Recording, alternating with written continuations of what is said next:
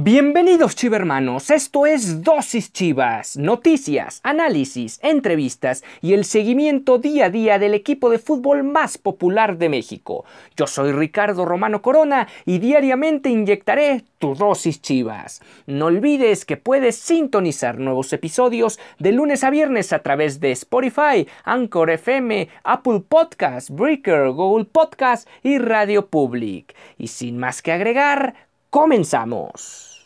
何?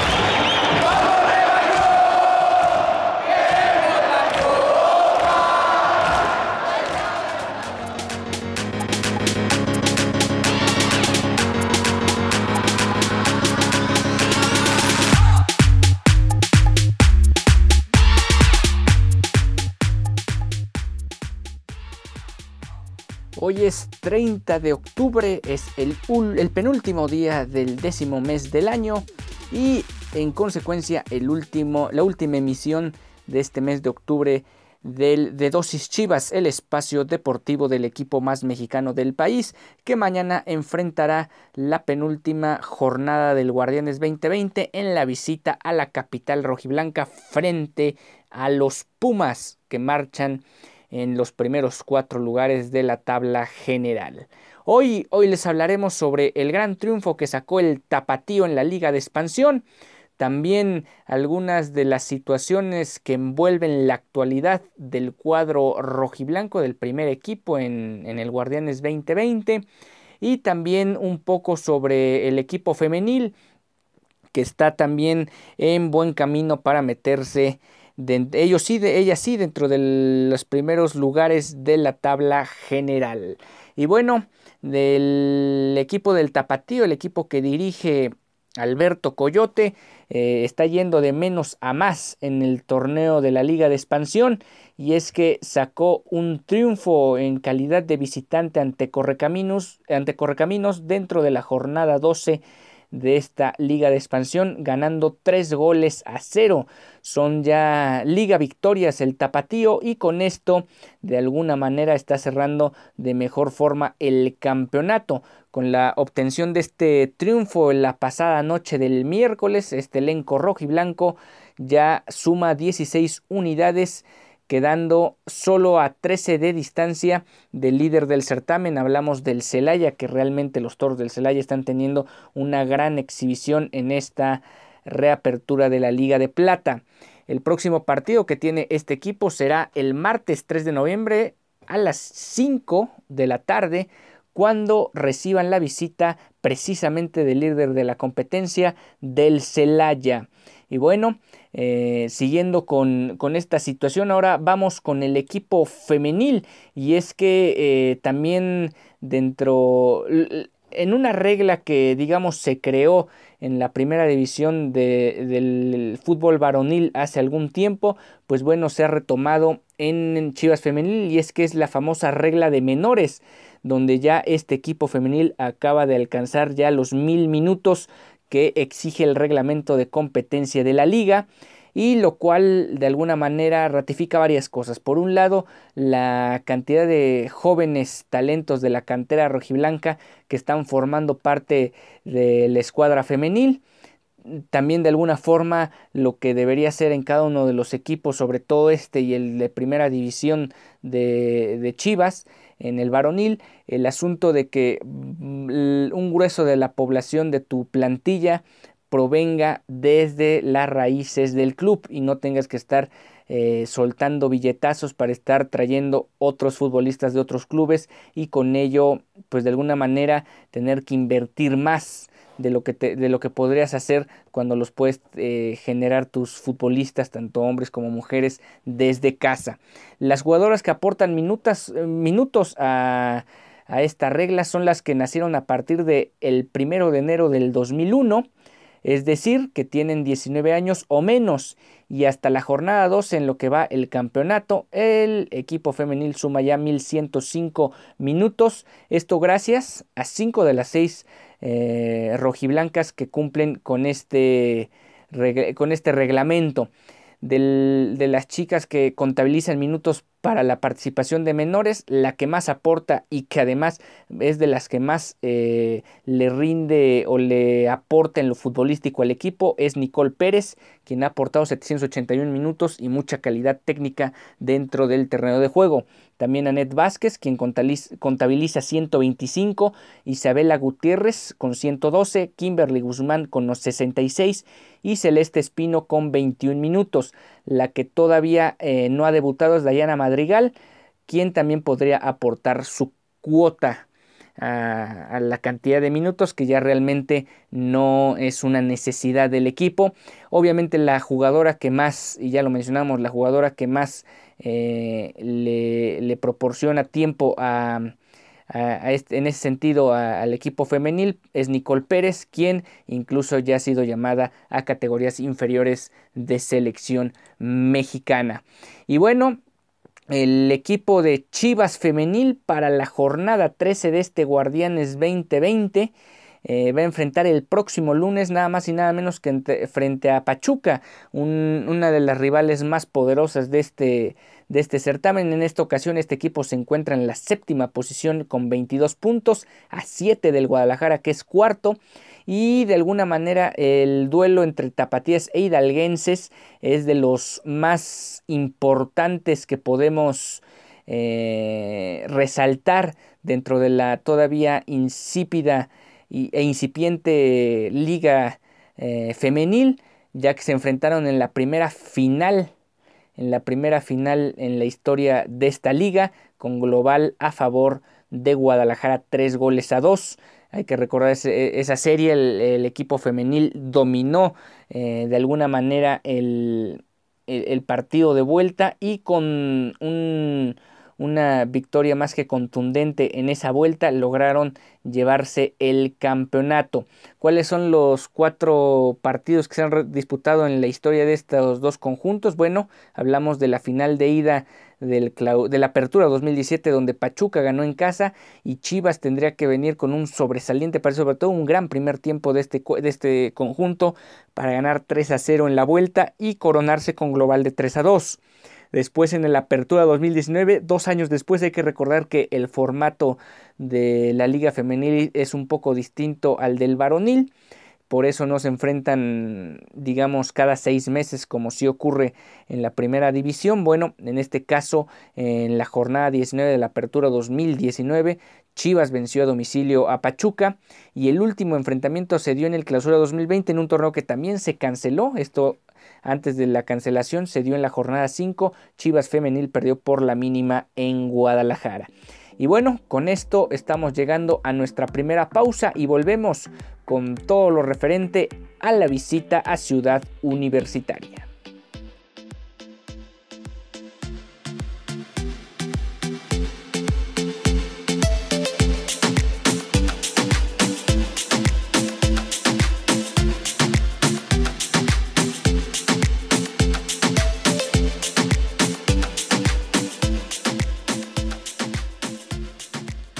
Ya estamos de vuelta en Dosis Chivas, el espacio deportivo del equipo más mexicano del país. No olvides que puedes sintonizar nuevos episodios de lunes a viernes a través de las plataformas de Spotify, Anchor FM, Google Podcast, Apple Podcast, Overcast y Radio Public. Y bueno, JJ Macías eh, está lesionado, eh, presenta un problema muscular y en esta recta final del calendario y también de la semana el atacante rojiblanco eh, va a ser una baja importante para el duelo frente a los Pumas. Esto se supo vía algunos de los reporteros que están en el día a día con el Guadalajara desde Verde Valle, lo cual indicaría que Víctor Manuel Bucetich tendría que buscar alguna alternativa en el eje del ataque. Una de las opciones podría ser Alexis Vega, quien al no ser, digamos, un delantero centro nominal, no desconoce la posición y también, digamos, las características de este jugador podrían imprimirle eh, otro tipo de, de variantes al ataque del Guadalajara.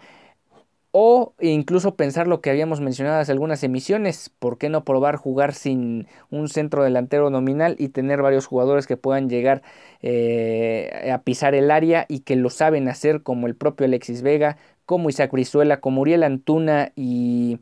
eh, otros futbolistas que, pueden jugar por, por, las bandas, a lo mejor no tanto por el centro, pero sí lo podrían lograr por las bandas. Esa podría ser las alternativas de un equipo que va a tener que ir a jugar a Ciudad Universitaria y tratar de llevarse tres puntos que se antoja más que complicado dado el presente de los dos equipos y también dado lo que han mostrado en 15 jornadas previas donde lo hablábamos ayer, Pumas es uno de los equipos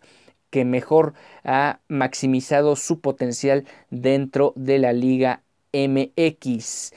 Eh, otra opción podría ser la reincorporación en un cuadro titular de Oribe Peralta. Se ve complicado por lo poco, lo falto de ritmo que ha estado Oribe, no desde hace rato, no desde hace poco, sino desde hace rato. Desde hace un buen rato Oribe Peralta no ha podido rendir lo que uno esperaría en el Guadalajara. Si bien es cierto, llega del América con ya menos eh, jerarquía futbolística como para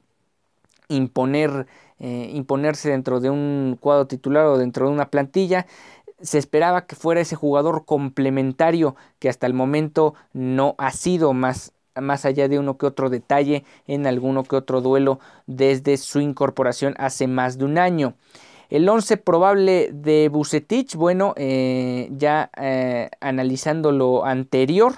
con la situación donde probablemente más bien ya casi un hecho que no va a estar JJ Macías por el tema de una eh, lesión muscular que incluso no solo sería un tema de un partido, podría incluso agravarse a dos. Y bueno, ¿qué ha mencionado Víctor Manuel Bucetich con respecto a lo que se viene al final del torneo? Bueno, sabe la importancia de en este partido frente a Pumas tratar de sacar la victoria y con eso darle mayor tranquilidad y, respiro a una posible eh, etapa de eliminación en el repechaje donde puedan recibir el partido en casa. Esa sería o es la gran prioridad de un equipo que ya se encuentra prácticamente sin posibilidades de alcanzar los primeros cuatro lugares de la tabla general. Y bueno, con respecto a lo que puede ser el clausura 2021, donde ya se empiezan a manejar varias cosas, mencionó lo siguiente, si a un equipo le falta un jugador puede perder el campeonato, debemos tomar las decisiones, debutar jugadores por diversos factores, pero el, pero el equipo se ha armado bien, puede mejorar este equipo con dos o tres piezas más, con esto podemos mejorar y crecer favorablemente. Ese tipo de declaraciones del actual estratega del Guadalajara pues dan a entender muchas cosas como por ejemplo las peticiones o las posibles peticiones que podría tener eh, este entrenador con la directiva, en específico con Ricardo Peláez, de lo que podrían ir a buscar o tratar de conseguir durante el periodo invernal. Y bueno,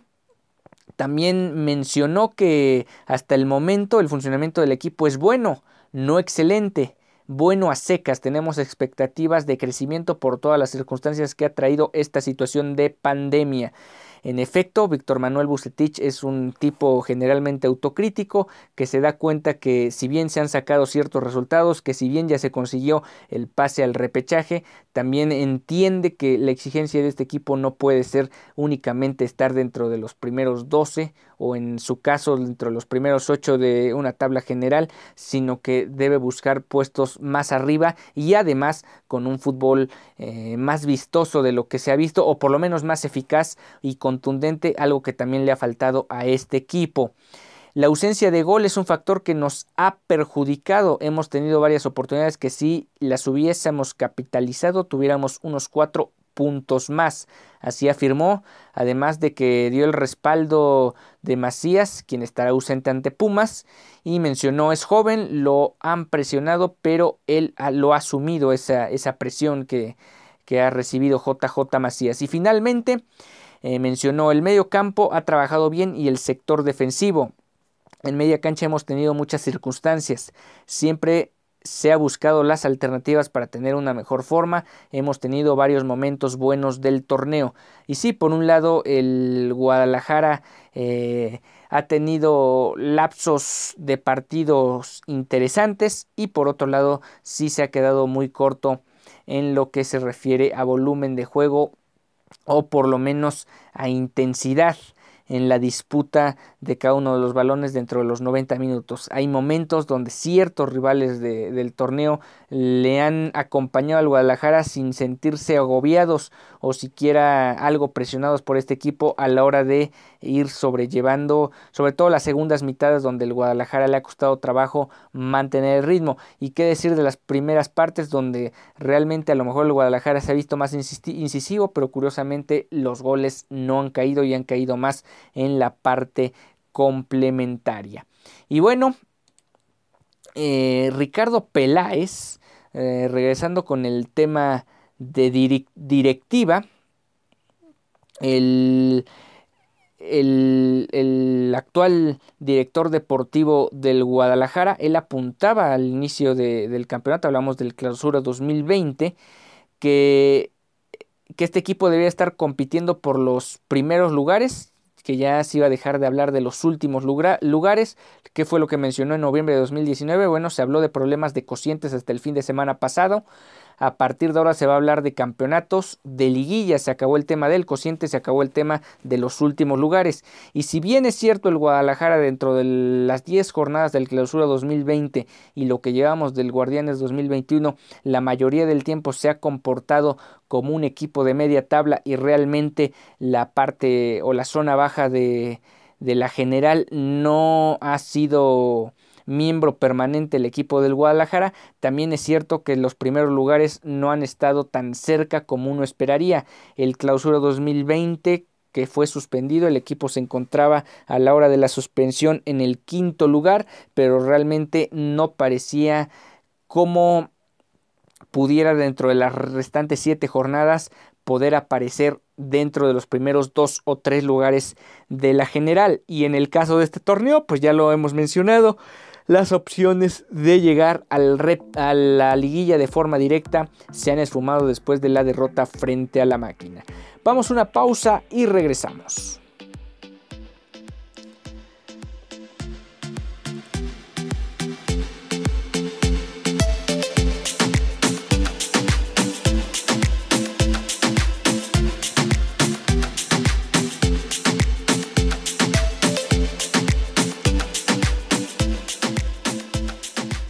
Ya estamos de vuelta en Dosis Chivas, el espacio deportivo del equipo más mexicano del el país. No olvides que puedes sintonizar este y nuevos episodios a través de las plataformas de Spotify, Anchor FM, Google Podcast, Apple Podcast, Overcast y Radio Public. No olvides que ahí tenemos mucha información y mucho contenido sobre el equipo de las Chivas Rayadas del Guadalajara, además de los equipos como el Tapatío y Chivas Femenil que fueron de los primeros temas de esta emisión de viernes 30 de octubre. Y bueno, 11 años después, el equipo de la Universidad Autónoma Nacional Autónoma de México, hablamos de los Pumas y el Guadalajara, se van a enfrentar sin público de nueva cuenta. Y esta es que, a diferencia de muchos partidos que se han dado en la Liga MX, la mayoría de ellos que sería la primera vez que se juega sin gente como fue precisamente el clásico ante el América. Bueno, hace 11 años estos dos equipos se enfrentaban sin público. Eh, este sábado no será este el primer enfrentamiento entre dos equipos que se enfrenten sin gente en CEU. Eh, esto aconteció en el clausura 2019. El equipo de Chivas y el equipo de Pumas empataron uno a uno dentro de lo que fue eh, la jornada 15 de aquel torneo. Y es que en aquel momento también el Guadalajara jugó, bueno, este partido se tuvo que llevar a cabo sin gente, también por un tema de, de salud y en ese caso la epidemia de influenza estaba en su apogeo dentro de nuestro país y eso generó que el duelo entre, entre felinos y rojiblancos se tuviera que llevar a cabo sin gente en las tribunas allá en Ciudad Universitaria. Aquella ocasión, Javier el Chicharito Hernández adelantó al Guadalajara en el marcador, esto fue al minuto 20 y eh, eh, fue de esas situaciones extrañas donde que ahora ya está volviendo hasta cierto punto eh, no tan anormal como, como sería, dada la gran cantidad de partidos y de espectáculos que han llevado a puerta cerrada que se celebró sin gente, ese, aquel gol de, del Chicharito. Y al minuto 82 se empataría el duelo Juan Carlos Cacho, el también delantero mexicano, en un realmente deslucido partido donde el Guadalajara y Pumas no pudieron eh, hacerse mucho daño más allá de las dos anotaciones porque, eh, como se ha mencionado en reiteradas ocasiones, jugar a las 12 del día al mediodía en la Ciudad de México realmente no parece que vaya a beneficiar al espectáculo ni antes, ni ahora, ni después, ni en un futuro. Pero bueno, al final la directiva o el patronato que rige al equipo de los Pumas considera que esto debería continuar, en este caso por cuestiones de televisión, por cuestiones donde eh, hasta, hasta, cierto punto el tema de la pandemia igual influye, pues este partido se va a llevar a cabo en sábado por la tarde noche y con una promesa de mayor espectáculo de lo que se puede ver en un partido al mediodía con el calor y el bochorno de la altura de la Ciudad de México. Y bueno, con esto estamos llegando al final de la emisión de Dosis Chivas. Nos encontramos el próximo lunes con todo lo referente al duelo de mañana y esperemos que sea con los tres puntos que le den la posibilidad al Guadalajara